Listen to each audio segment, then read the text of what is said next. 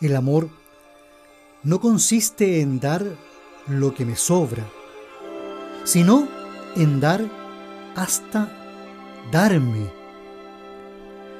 No se trata de dar unas monedas, eso puede tener otros nombres, pero amar es vaciarme por el otro.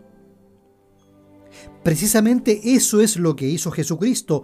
Siendo Dios, pudo haber dejado que esta humanidad se autodestruyera.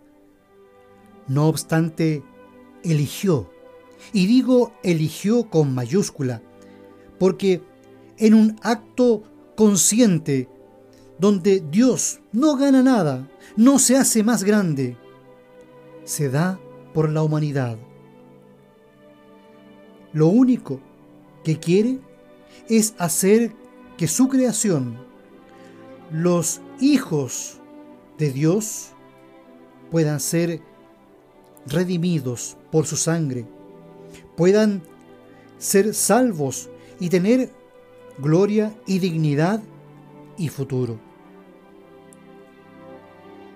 Quien sufre y asume el dolor por el otro es el que ama.